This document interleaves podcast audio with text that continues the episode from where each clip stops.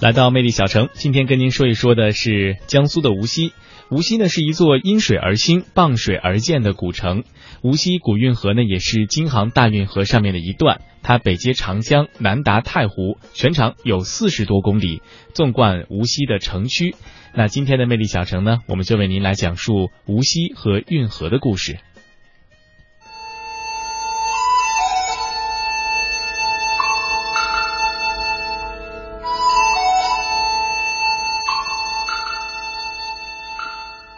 无锡是著名的江南水乡城市，水网密布，河道纵横，现有村级以上河道三千三百多条，总长近三千公里。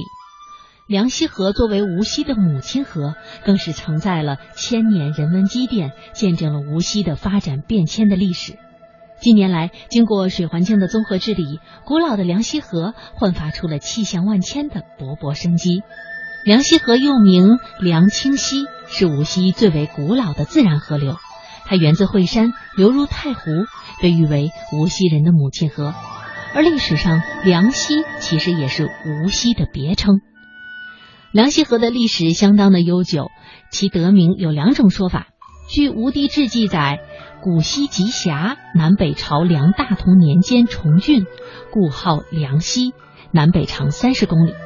无锡史志办副调研员郁有满说，在民间还流传梁溪河是因为东汉时的著名文人梁鸿携其妻孟光曾经隐居于此而得名。梁鸿呢，在东汉的时候，他不当官，他喜欢住隐士，他就捡这个风景优美的地方就住下来。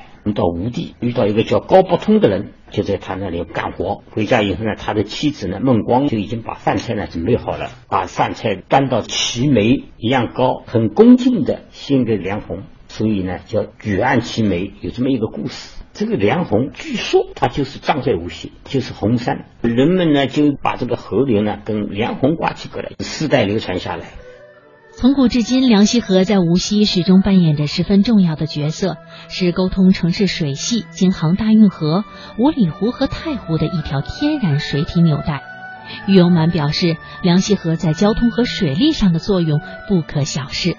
过去叫城中直河，在古代很重要，船只啊穿城而过，水利啊交通啊便利。梁溪河水呢，还起到于水啊调节作用。比如说太湖水位高了，它这个水位就可以往我们城里来。城里遇到下雨啊，这个水大了以后，就可以往太湖里面去。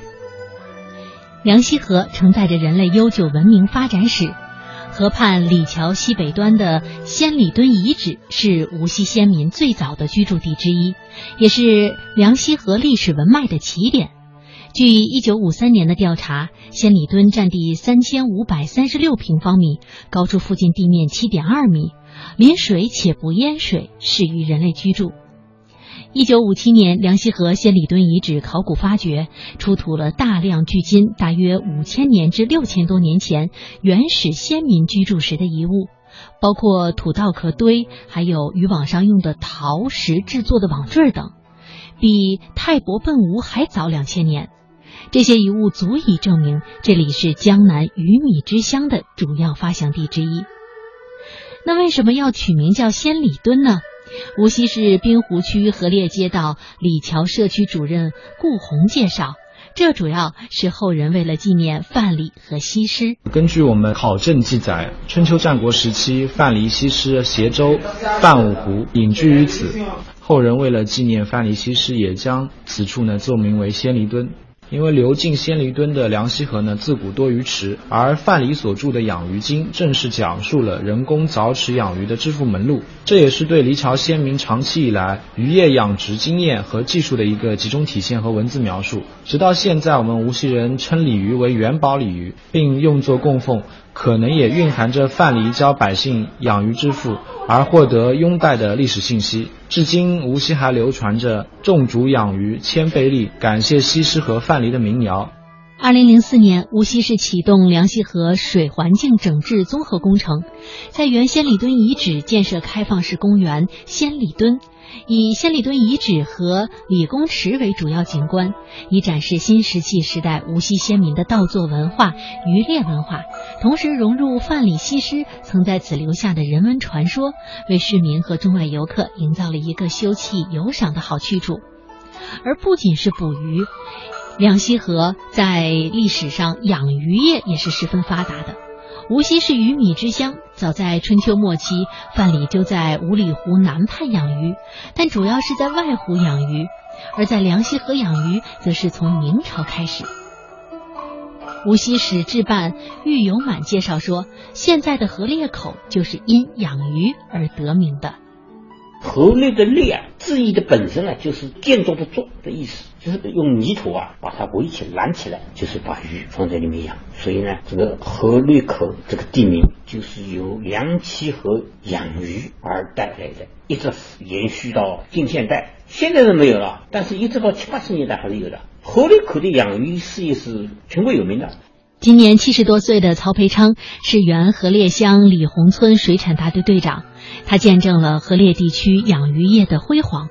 他回忆说，上个世纪的六七十年代，水产大队总会迎来一波又一波全国各地慕名而来的参观学习者。然而，到了上世纪八九十年代，随着城市建设的加快，人口的增加，拔地而起的高楼大厦代替了密布的鱼池和稻香菜花。包括像孙蒋新村、祝柳家园、金色江南一期、二期等住宅小区，原来都是鱼塘水面。梁溪河不仅仅是无锡重要的交通枢纽，也是连接上海的重要水路。它不仅福泽湘子，也见证了西城民族工商业的起步与兴旺。近代以来，民族工商业在梁溪河两岸兴起。荣宗敬、荣德生等人开办的荣新面粉厂、申新纺织厂、天元麻纺厂、开元机器厂等，一个个都是沿河而建。实业家们乘着小火轮从这里出无锡，奔上海闯世界。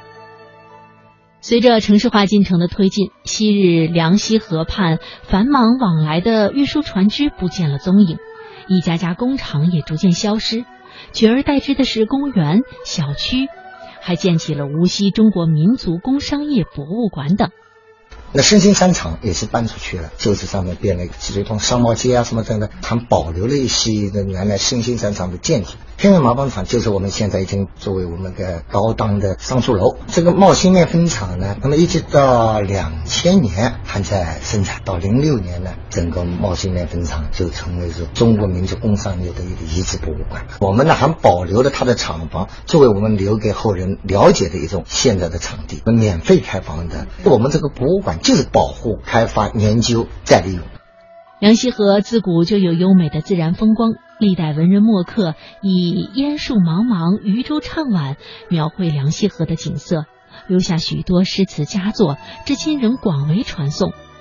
而早在明代永乐年间，梁溪小月就被列为了无锡八景之一。二零零四年的七月，无锡市正式启动了梁溪河水环境综合整治工程。经过四年多的综合整治，一条水清岸绿的都市水上风光带又呈现在人们的面前。房子还没有买的时候，这个地方很脏，现在治好了。他每天都有人打扫，落那些脏东西嘛。我每天都抱着我的孙子出来散步。市政府啊，加大了这个整治的力度，挺好的。对我们居住在这儿的老百姓来讲，是一种福音。如今，梁溪河就好像是一条丝带，把仙里墩、李溪苑、鱼趣园，还有梁湖生态园等多个开放式的景点串联了起来，组成了如诗如画的风光带。而这也吸引了众多民众前来休闲游玩。近这么多年，无锡的发展，它慢慢的就发展出来，变成这么漂亮的地方，和以前是大不相同，真的是很漂亮。这地方它旁边风景也比较好，空气都比较好，心情也好。